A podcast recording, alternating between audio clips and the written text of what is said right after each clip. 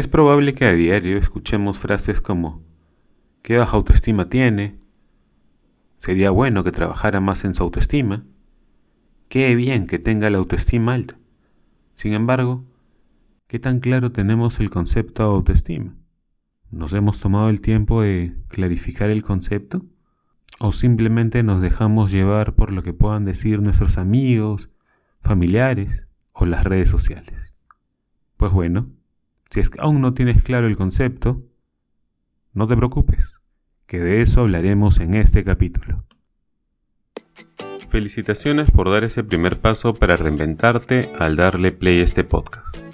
Mi nombre es Enrique Álvarez y estamos en Coach un espacio seguro donde juntos ampliaremos nuestro nivel de conciencia y co-construiremos herramientas sostenibles en el tiempo que sumen en tu propio proceso. Bienvenido. ¿Qué tal? ¿Cómo están? Bienvenidos a Coach Truyelo. En esta oportunidad hablaremos sobre la autoestima. Y es que, ¿cuántas veces hemos escuchado frases como, ay, pobrecito, se nota que tiene baja autoestima esta persona? O quizás, qué bien que se haga respetar. Eso es tener una autoestima alta. Más personas deberían actuar así. ¿Se les hicieron conocidas? Pero realmente, ¿qué sabemos sobre la autoestima? Mm, bueno, te comento que Rosenberg en 1973 mencionó la siguiente definición. Valoración que una persona hace de sí misma, incluyendo las emociones asociadas a ella y las actitudes con que se valora a sí mismo. Dicho en otras palabras, cuán valioso me siento, cuánto valor me doy. Entonces, ahora que tenemos claro el concepto, te invito a que te tomes unos minutos para hacerte las siguientes preguntas de indagación y reflexión. Del 1 al 10, ¿qué tan valioso te sientes hoy? ¿Y qué cosas puedes hacer para alcanzar ese 10?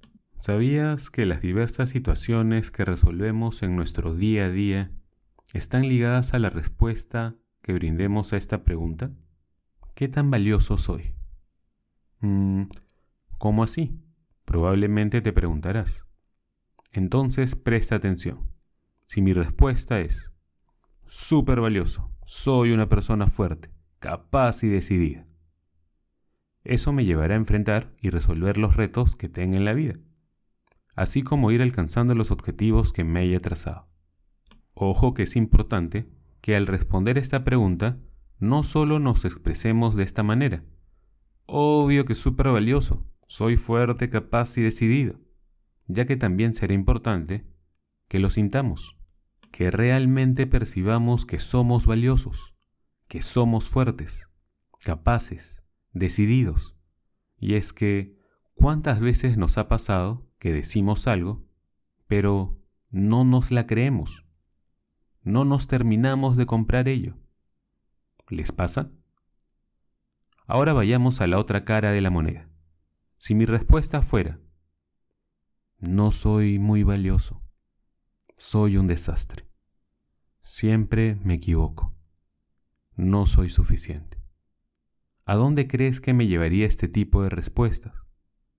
Posiblemente, más que abrir posibilidades, de seguro me las terminará cerrando sobre todo si considero que ese tipo de afirmaciones van acompañadas de diálogos internos que me dirán, ¿estoy seguro de hacerlo? Me falta experiencia. Veo que hay gente más preparada y que de seguro lo hará mucho mejor que yo. Qué vergüenza si me equivoco. Todos terminarán pensando de que soy un tonto. ¿Te resulta familiar? Tómate unos minutos y reflexiona. ¿Cuántas cosas has dejado de hacer por creer que no eres capaz de lograrlo? Nuestra autoestima se forma desde la infancia, así como nuestro autoconcepto, tema que de seguro ahora sabrás por qué vimos en el capítulo anterior. Te invito a que cierres los ojos. Respira profundamente unos segundos.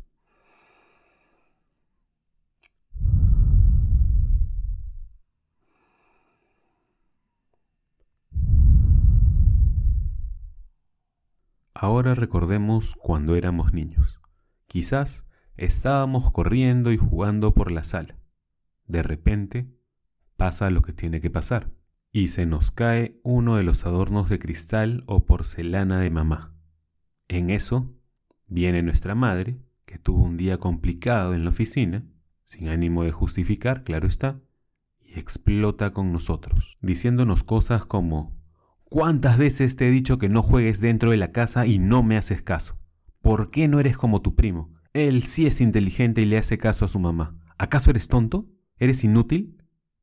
Y aparte de todo eso, te dan un cachetadón, por lo que te vas llorando, corriendo a tu cuarto, pensando en todo lo que mamá dijo de ti.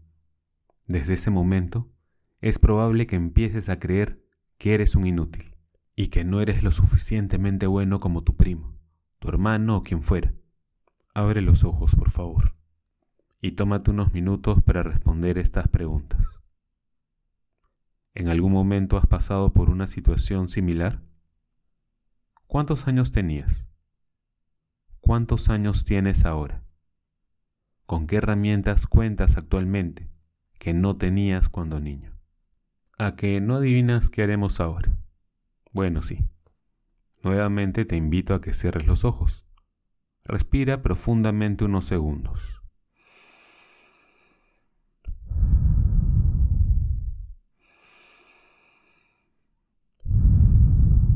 Y mágicamente aparecemos en la época del cole, en una sesión de clase para ser más exactos.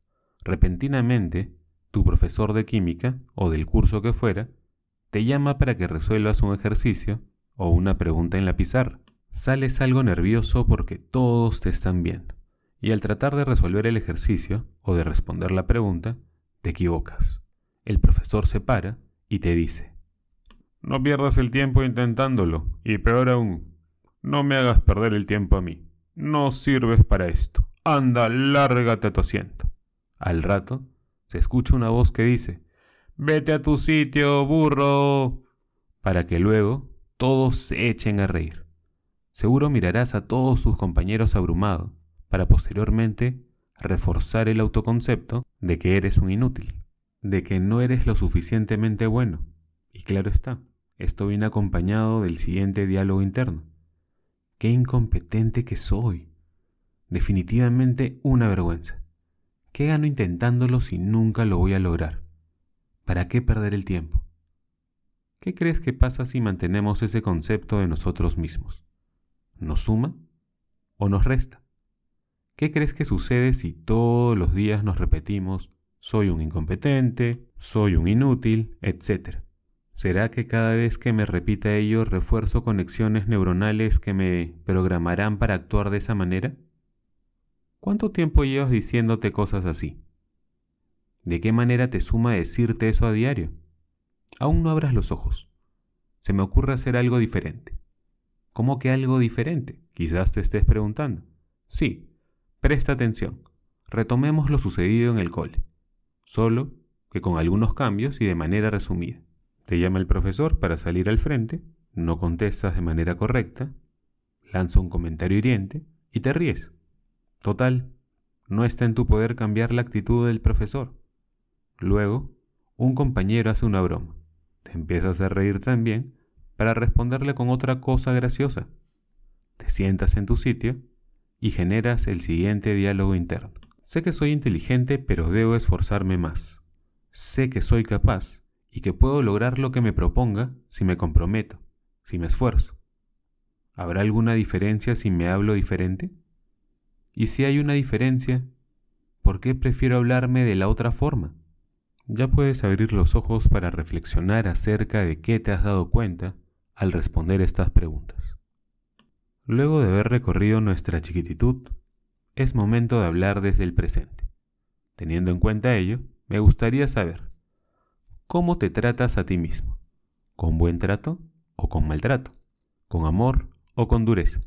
Si te preguntara, ¿qué piensas de ti?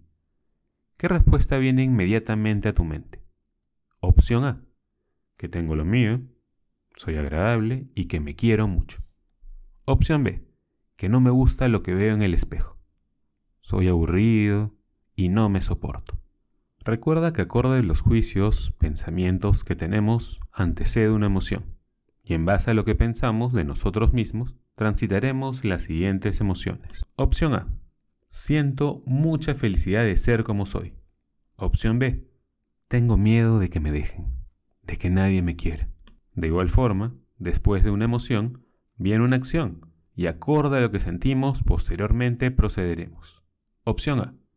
Voy a esforzarme y dar todo de mí por conseguir lo que quiero. Opción B. Mejor ni lo intento. Total, ni lo voy a lograr. ¿Qué opción eliges para tu vida? ¿Qué puertas te abre o cierra la opción que has elegido? ¿Te imaginas? ¿Cómo sería vivir siempre desde la opción A o desde la opción B? Y si quiero vivir siempre desde la opción A, ¿cómo puedo trabajar en mi autoestima? Seguramente te estarás preguntando. Entonces, acaban algunas sugerencias. Deja a un lado la autocrítica constante. Recuerda que todos tenemos luces, sombras y que el error es parte del aprendizaje. Date el tiempo de saber más de ti. Conoce tus fortalezas y debilidades para así poder elaborar un plan de acción que te permita trabajarlas. Aprende a poner límites y decir que no. En oportunidades, por querer quedar bien con todo el mundo y sentirnos aceptados, optamos por hacer cosas que no queremos. Y algo súper importante, si no queremos ser juzgados, no juzgues ni pongas etiquetas a otras personas.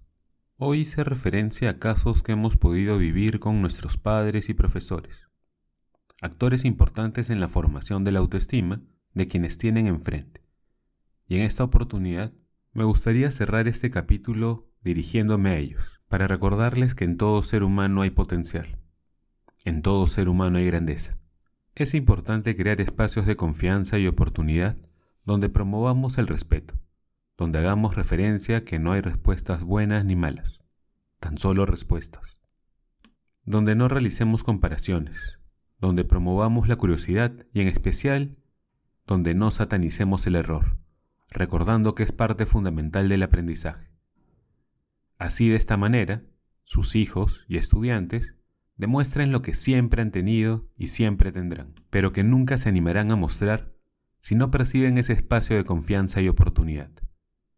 Sé que quizás algunos me responderán, pero cuando era pequeño, mis padres y profesores me trataron así, y que yo sepa, a mis padres, mis abuelos y sus profesores los trataron así, o incluso peor. Ok.